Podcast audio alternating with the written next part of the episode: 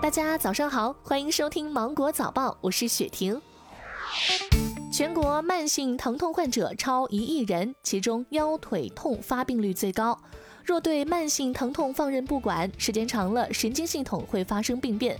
临床统计，慢性疼痛患者抑郁症发生率约百分之三十。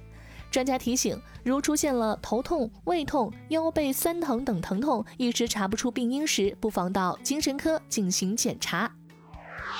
近日，一篇标题为“一部手机失窃而揭露的窃取个人信息、实现资金盗取的黑色产业链”的文章引发关注和热议。文章由一位信息安全专家根据亲身经历梳理。支付宝相关人员在朋友圈回应称，文章所披露的黑产在支付宝里没套到钱和信息，而且支付宝承诺资金被盗全额赔付，包括手机丢失所导致的。十月十号，青海西宁青藏线列车由于沿途的风景极美，不少乘客主动下车擦拭车窗，以便把美景看得更清楚。网友调侃说：“这是唯一旅客主动擦车窗的列车。”据了解，青藏线列车将会经过可可西里、昆仑山口、唐古拉山口、错那湖等美景。贵阳警方日前破获跨国特大电信网络诈骗案，全链条打击七个杀猪盘类跨国特大电信网络诈骗犯罪团伙，涉案金额两亿多元人民币。截至目前，警方先后抓获七十名团伙犯罪嫌疑人，其中包括三名缅甸窝点入境的犯罪嫌疑人。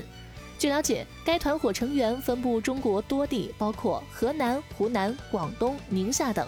警方收缴作案电脑六十余台，手机一百三十余部，手机电话卡上千张，以及大量话术剧本等作案工具。警方提醒，不要轻信陌生网友所谓的投资理财稳赚不赔，如遇诈骗一定要及时报警。今年的国庆假期，不少的市民感觉到，相比往年的假期，今年举办婚礼的数量有着明显的上涨。结婚服务平台婚礼季发布了国庆假期的结婚数据。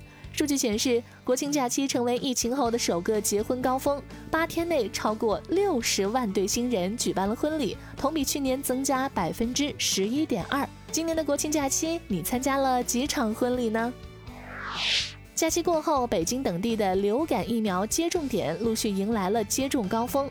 受疫情影响，今年民众接种意愿高涨，不少地方都出现了接种点号源秒光的现象。有网友表示，约疫苗堪比春运抢票了。为应对该问题，疫苗生产企业近期已经开足马力，加班加点生产。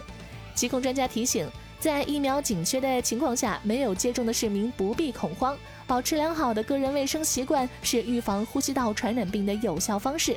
疫苗不用扎堆接种。